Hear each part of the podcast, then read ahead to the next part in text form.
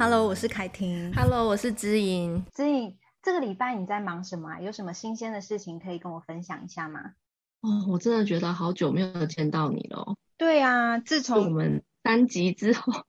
就一直是线上录音的状态。对，感觉好像你突然问这周，我就想的就是这一个多月。真的，嗯，见面跟线上感觉还是不太一样。对啊，还是有隔一层的感觉。最近。在写一本书的推荐序，就有机会看到那本书在还出版之前的样子，觉得很兴奋。因为我我会想要推荐的话，都是我蛮有感觉的书籍嘛，嗯，也是蛮珍贵的学习。即便平常生活很忙，但是还是会很喜欢跟享受可以阅读的时间。我就觉得老老天爷会有机会让你先碰到这本书，都都会对应到那时候自己的状态。像我记得曾经有一次的推荐序写的是妈妈是天使，因为那本书已经出版了，所以可以说，嗯，那刚好你知道那段期间就是我因为我奶奶身体状况比较不稳定，结果那一天下午就是我好不容易有时间出去吃个饭，嗯，就接到奶奶已经过世了，二号，就在那个那一间店里面哭了起来，而且是哭到不能自己的那种。那天我刚好就收到《妈妈是天使》的那本的推荐序，我就觉得好奇妙，就是那本书其实也疗愈到我，我就非常有感觉的把自己的感受写下来。然后后来在国语日报也都有在转载，是有时候这种先看到书的机会也会对应到自己的生命经验，然后就很想跟你分享。我这一次是收到这本，虽然还不能曝光它的书名。但是它里面有讲到的是，嗯，就是我们之前前几次 podcast 有讲到关于失和跟修复。这一个作者他很特别，他就有在儿科，嗯，他的这个研究我有算过，他现在年纪现在年纪应该快八十岁了。他有经历那个很早期，跟比如说他有读一些精神分析的内容，还有跟依附关系的学者做研究，然后都是很早期的哦。他能够一路以来他的所思所想所见。写成这本书，然后让我看到，我觉得很珍贵。他就在提，他们早年其实有做一个研究，叫做面无表情实验。哦，我知道这个研究，对，这很有名，对不对？嗯嗯、呃，也有很多人不知道面无表情，就是妈妈对着小婴儿逗他嘛，而且还会互动。然后接下来他就是叫妈妈就转过来面无表情。嗯，然后那个婴儿呢，他就一开始嗯很好奇，后来就嘿妈妈看我，然后妈妈还是没有反应。嗯，之后他就想要去抓他妈妈的嘴巴。嗯，接下来呢，他就是开始尖叫，想说会不会引起妈妈的注意。后来就用哭的。其实有一些人会觉得，哎，这个这个研究就是还蛮残残忍的嘛，就是他妈妈就是没有反应。可是他其实他的那种，他改变了很多对于人际关系和早年依附的概念的指标，就是说，他让我们从婴儿是被动接收。的这件事，因为应该如果用镜像神经元的概念，如果面无表情的妈妈，小孩应该会面也会面无表情，对，就是那是一个对应嘛，对不对？对对。可是呢，这个研究它重新启发了后来后续的很多关于人际关系的研究，婴儿他有他的主动性，而且他是主动的要跟妈妈恢复交流，嗯、不管用任何的手段，意思是说之后在母子的关系，或或者说他有手足，不是。老大有时候会用一些很奇怪的方式吸引注意力嘛，嗯，他其实都是希望能够跟你恢复交流，无论用撒娇，用跟你冲突，嗯、或者是吵架，然后是找一些很奇怪的点去捉弄弟弟妹妹。他们在讲说孩子的主动性是很强的，他很希望无论用任何的方式，都想要跟主要的照顾的人恢复某一种程度的连结。所以呢，他就在讲说，其实我们在建立关系的过程。并不是没有任何争吵和谐，他说这样子其实不是生活常态。嗯、他有提出的概念就是，你在生活中其实真实的情况是百分之七十都是失和的状态，因为两个人本来就是不一样的人。例如我跟你是不一样的，有时候你可能听了我的想法，你会觉得哎，好像哪里怪怪的，或是你跟我生活的对应有对应到吗？那这个其实是一个分歧的概念，就是你的经验跟我经验原本就不一样嘛。那我提出了一个想法，跟你的想法可能是不一样。我举一个例子好了，三级警戒以来啊，都很少出去吃早餐，都自己做早餐。所以那一天我们就是很意外的想说，哇，我们就假日啊，去某知名的早餐店外带咖啡跟早餐。可是呢，你知道，因为我们家附近真的店家非常的少，我们能挑选的也不多，我们就去那个最知名的。等一下，你不要一直在讲最知名的，这样大家就会去揣测。所以就很知名，很知名好了。好，知名的，知名。好，那时候我们进去买啊，那小姐姐的确态度非常差，而且一一副那种你赶快走那种样子，跟平常我们实体上去店面要被服务的感觉真的很不一样。嗯、然后那一天，总之呢，我们买一买，因为它的价位又单价又比较高，然后通常单价比较高，你如果在店内享用的话会比较划算。可是我们因为三级街不可能在店内，而且它全部的椅子什么都收起来了。开始我先生是跟我说，你不觉得它的通道都是同一条，然后进进出出大家都是从同一条，这样子彼此之间交互传染几率就变高。他应该要设另外一条通道，让走的人是从那一边走。然后后来又加上那个小姐真的蛮不礼貌的，所以她上车就反正她就有点情绪的跟我说，刚刚那那个店家真的很不礼貌，她以后真的不是很想去。她就问我有没有同样的感觉。我那时候因为我在想其他的事情。我就说没有，没有同样的感觉。我一开始的反应是这个，所以她有一点受伤，嗯、他觉得我没有跟她同感。嗯，但是呢，后来她就跟我，她就一直跟我确认说，可是那个小姐，我在问她，她就反正就是一副你赶快走啦。我就说哦，我也想要赶快走啊，因为不想在店里面停留太久。对，然后我说这样不是正正好符合我们想要赶快走的那个嘛？可是他的点当然跟我显然是不一样的。嗯、然后你看啊，在我们在这件事情上面，我们是有分歧的。对，可是我没有跟他同感的事情，他是不是也会感觉到有点挫折？就是说跟我是不一样的，对，对。然后有点沮丧，说，欸，我已经一直在跟你讲他有多不合理，怎么没有同样的感觉？后来因为我忙意识到这件事情，我就跟他说，可能是哈，我当时在想其他的事情，我觉得那件事情比这件事情重要，所以我想要赶快走。对于他的不礼貌，平常的我应该也是会蛮生气的。也会想要继续追究下去，可是现在又卡在三级警戒，所以呢很闷，没有办法再跟他追究什么，就要走了。所以我觉得你是不是这样的心情？然后我老公就说，对，他觉得那个小姐不应该对我们不礼貌，然后加上三级警戒不想跟他追究，然后但他就觉得这个闷，我们就要自己消化。在这件事情上面，你看我们俩是分歧的哦，可是当即便我没有真正跟他有同样的感觉。但是这个感觉是可以被讨论的，我们就有机会被修复。嗯、如果假设他维持在我很生气，我我老婆怎么不了解？那我一直卡在你干嘛一直要跟人家追究，赶快走好吗？我们两个人就分歧了嘛。那所以我觉得人和人之间其实有非常多机会都是处于这个分歧的状态。只是说有没有把话说清楚，还是你就悬在那里，等下一个不合的事件再发生。他说上一个你也跟我想法不一样，这个也跟我不一样的累积，所以他在讲说百分之七十的亲密关系都是不合的。我觉得这是太符合现实的状况了。嗯，因为他在讲的是我们不用担心不合，嗯，或失和，我们其实要注重是我们怎么修复跟保留彼此的感觉。他可以感觉不舒服是八分。我可以感觉不舒服是三分，嗯、我不一定要拉高说跟他一起不舒服到八分，一起骂一骂，为了让他开心。可是我其实没有那个感觉，就变我假意的想要跟他拉到同一个平台，就是刚好他就在讲说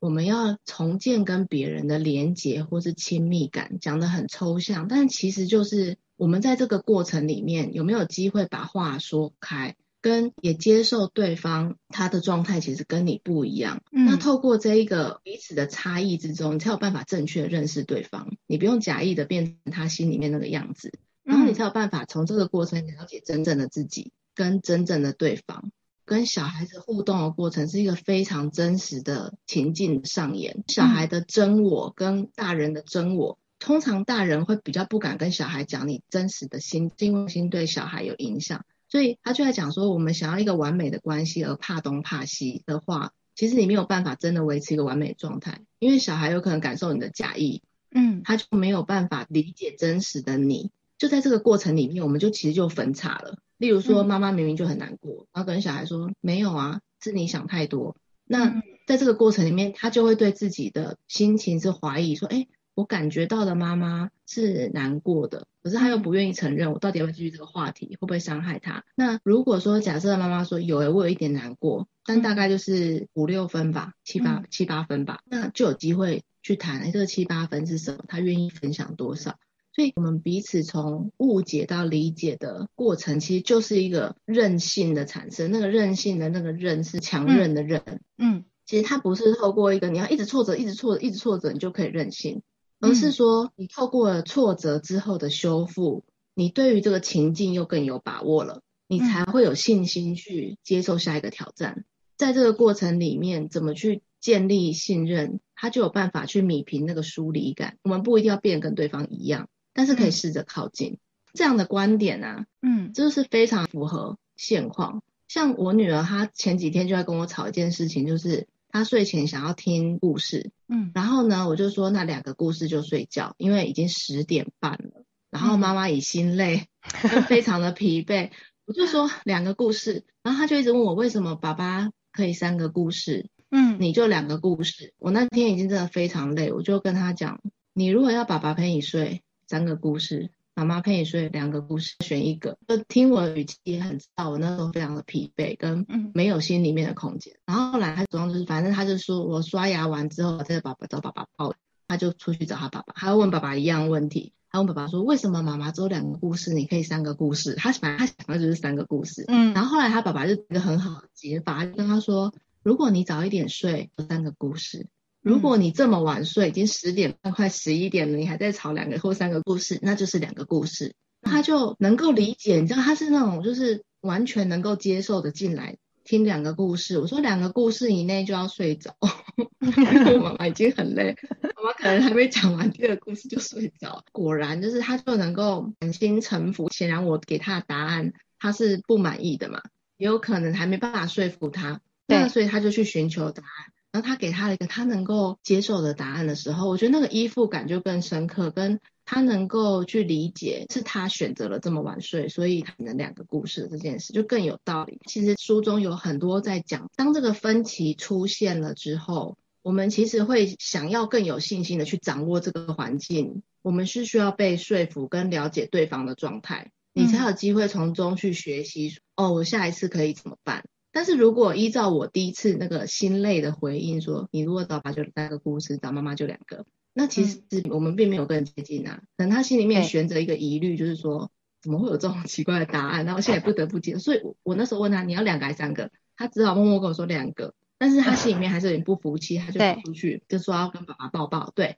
所以他在讲父母之间啊，彼此就像我们之前讲的，就是不要一样，跟给孩子的回应有时候彼此补位。真的好重要哦。对啊，他在我们恢复对彼此的那种快要失去他，因为我那时候也很累，不想要小孩子一直黏着我，一直讲，一直讲，一直讲故事，讲到我都已经不耐烦这样，我很怕这种情况发生，所以我就跟他限制两个嘛。但是这是我的状态，我小孩很期待听妈妈说故事的这件事情，是我们状态完全不一样，又加上我心里面的空间没有办法，我知道你想要这个，可是我达不到。就是一个分歧跟失衡嘛，所以真的是随时随地你都不可能跟对方是一样。跟我们常常在讲，有一些人他会很期待能够持续的在妈妈怀里讨抱抱啊，持续的就是跟妈妈有很紧密的关系，能够像回到子宫完全被喂养的那种感觉。在现实中，我们就是常常会遇到跟现实有落差的状态，这个失和跟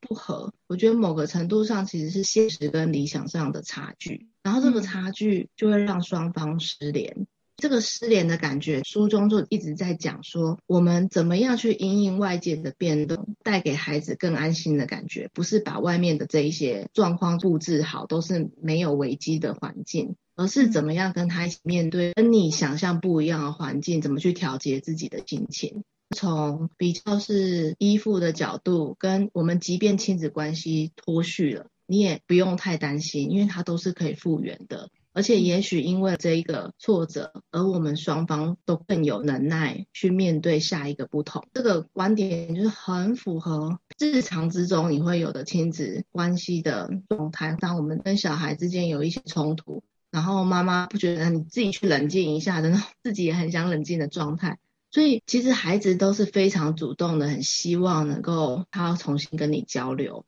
可是有时候方式都很糟糕的时候，双方都会很气馁。那气馁，他不会放着就会好。他我们要怎么样从这个跌跌撞撞之中去成长？那就是每一个亲子关系都会经历的。那就跟完美的教养是两个不同的状态嘛。就是我希望全部都做好，有没有犯错，不让小孩感觉不舒服等等，那个其实是完全不一样的状态。就觉得在这个过程里面啊，去理解小孩是一个活生生的人，他跟你是不一样，而且他还没有学会更好的方式去跟你互动之前，他一定会有惹更多你不舒服的心情，或者他会很恼人啊、很烦人啊，然后让人家觉得很麻烦啊，这些都是他还没有找到更好方法。所以如果能够把这个部分拉出来提说，就是你还没有找更好的方法。然后你看，你每一次你希望妈妈陪你，都是一直讲同样的话，一直重复、重复、重复，妈妈陪，妈妈陪。那你这样一直讲，你一句话讲了十次，就像妈妈跟你讲“快吃饭，快吃饭”，然后讲十次，你就觉得妈妈很烦。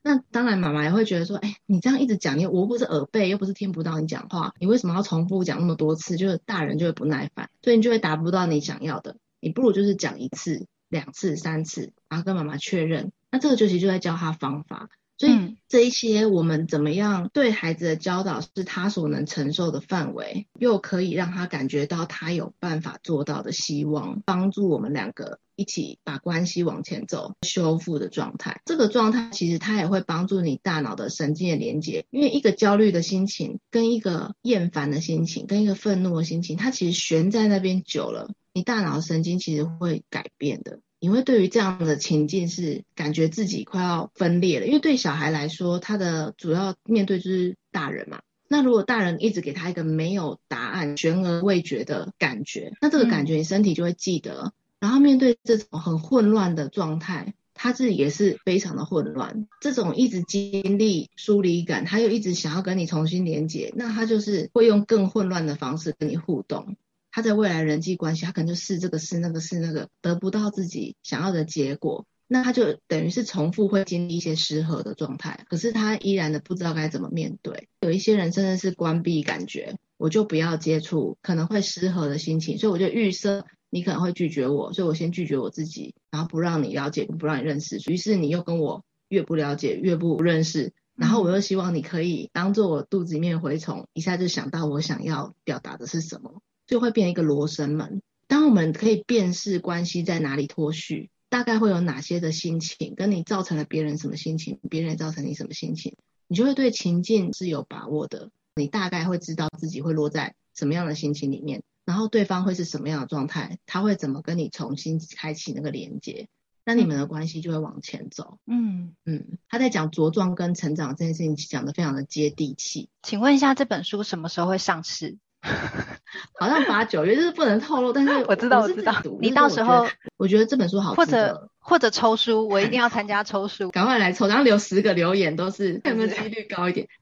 因为我每次都是用那个软体抽啊，有一些人真的会来留好多次言诶，他可能想要几率高一点哦，所以是可以，所以我是可以一个账号，然后留可能比方说十次这样子，我是会通通贴上去啊，可是看老天爷会不会抽。哦 如果真的我没有那个幸运可以抽到的话，我一定会去买。我觉得听起来好有趣哦。嗯，亲子关系百分之七十的时间都是有摩擦的。嗯，大摩擦跟小摩擦跟你互不相往来，当然就程度上的差别啊，对不对？对啊，你刚刚讲的几个点啊，就是跟我学习到的教养是真的有关联呢。你看，像你刚刚说那个面无表情的实验，以前我们在课堂上，我们也有让家长做。我先不讲家长其他的反应，我就讲我自身最真切的反应。我之前在受训的时候，老师有带我们做这样的活动。那个时候，我就是扮演那个小 baby，然后另外一个同学就是扮演我的妈妈，然后真的他就是呃面无表情的对着我。然后当时我身为一个小 baby，我就要竭尽所能去让妈妈有反应。刚开始我会做出一些愉悦的动作、表情来吸引妈妈的回应，但是妈妈都面无表情的对待我。后来我就会开始去扯妈妈的头发、拉妈妈的衣服，或是抓妈妈的脸，就是那个我的动作会越来越大，然后会越来越激烈。然后你在那个当下真的会感受到说，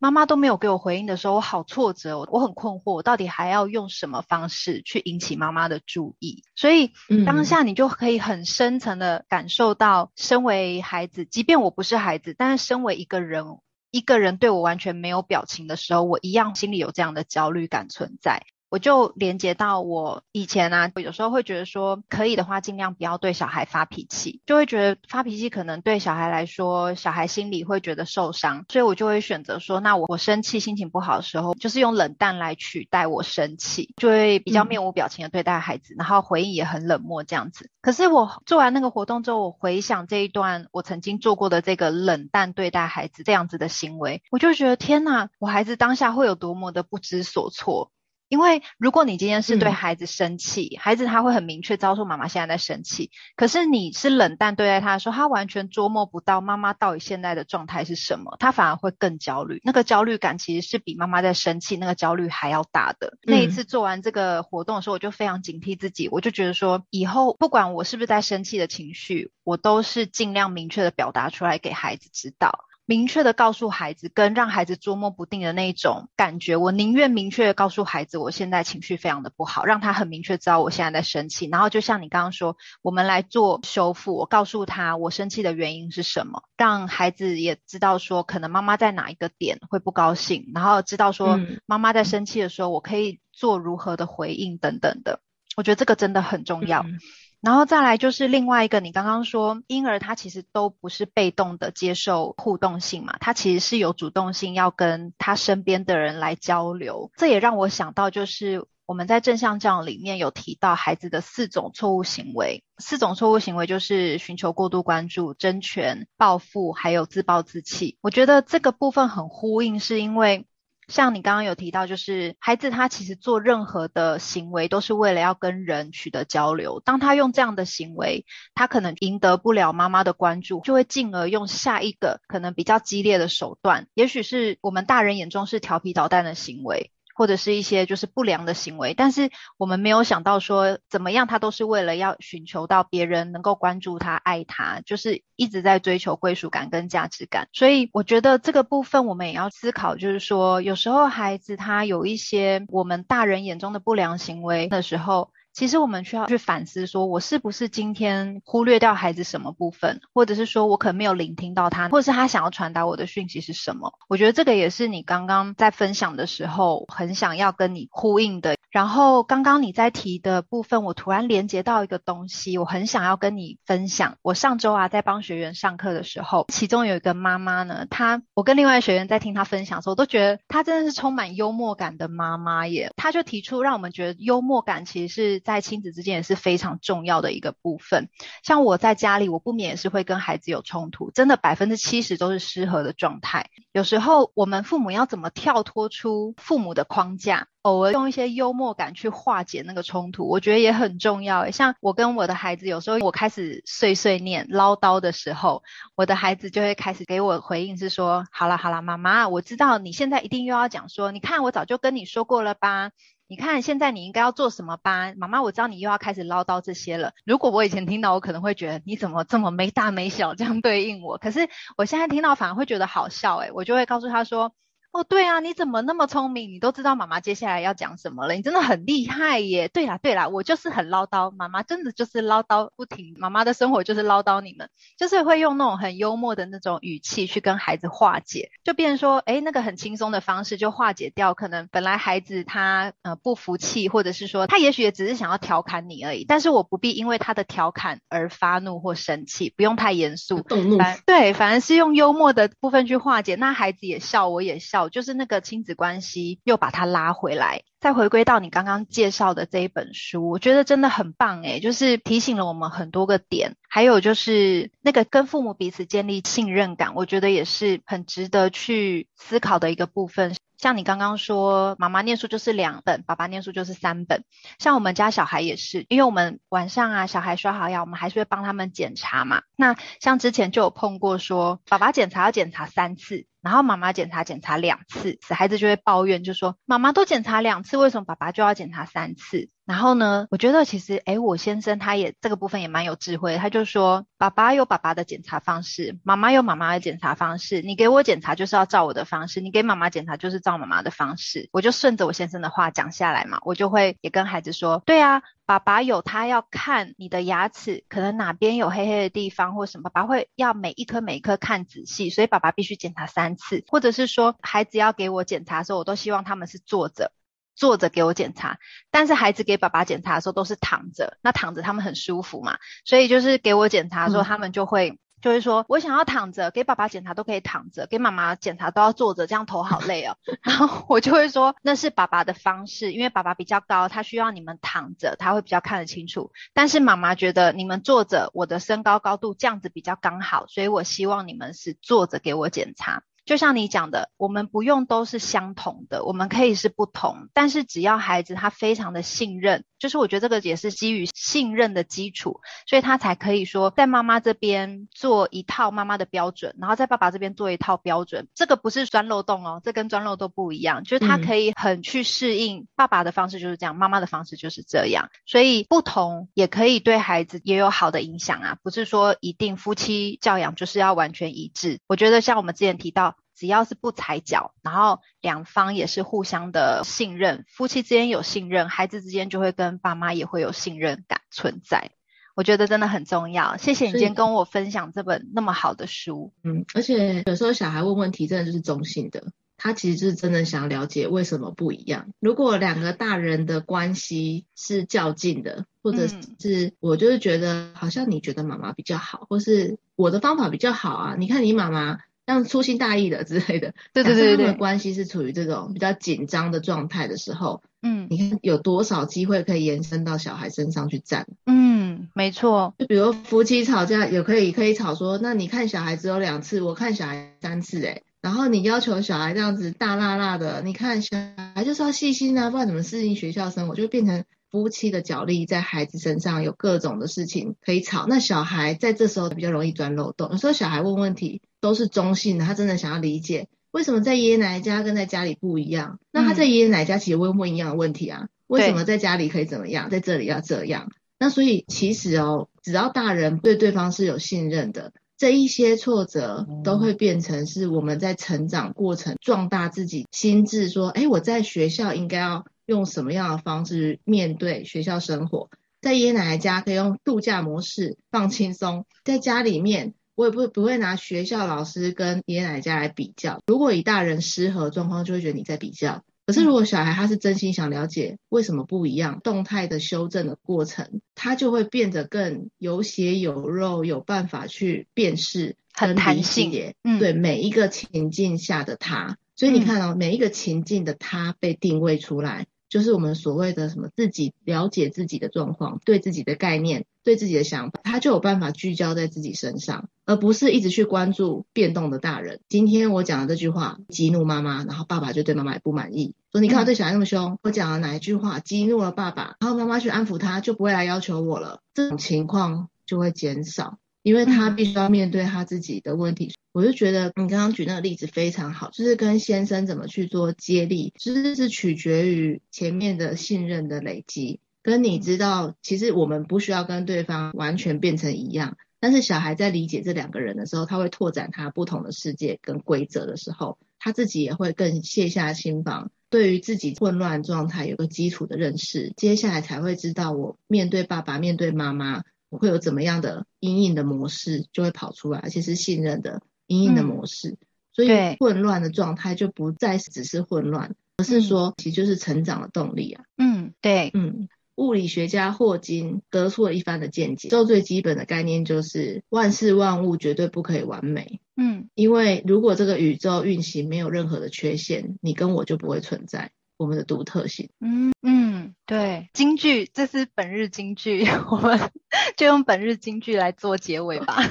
好，很棒，很棒，真的很棒。那那个知莹，到时候如果那本书可以公布公开的时候，你再好好的跟我们推荐一番，这样子。你说在 Podcast 里面吗？你个人粉专也 OK 啦，就是好好好。嗯嗯、那大家可以关注一下知莹的个人粉专，那本书什么时候会上市？OK，好，那我们今天到这里哦，谢谢知影的分享，好，也谢谢凯婷的分享，拜拜。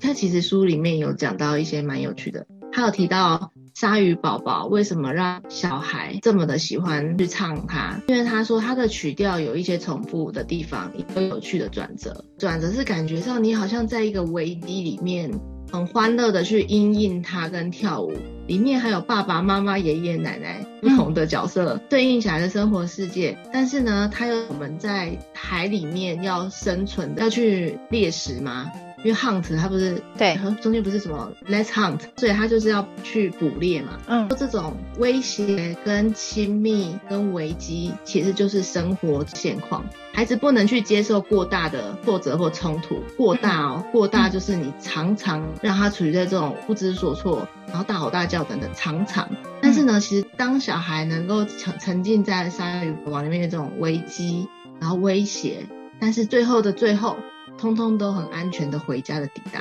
还有一个这个情境的转折，让小孩去融入。所以对他们来说，除了声音就是重复重复，他们很好上手之外，其实那个情境你慢慢的深刻的去感受，它其实是有跟小孩生活世界的呼应在。觉得我可能要去把那个鲨鱼宝宝那个歌找出来，给我孩子再重复听听个几遍这样子，然后我们再跟他讨论，哎、欸，你在中间你听到什么？印象最深刻是什么？还蛮好玩的。嗯对啊，我是凯婷，我是知音，《Face 崩溃娃的镇定剂》，我们下集见喽。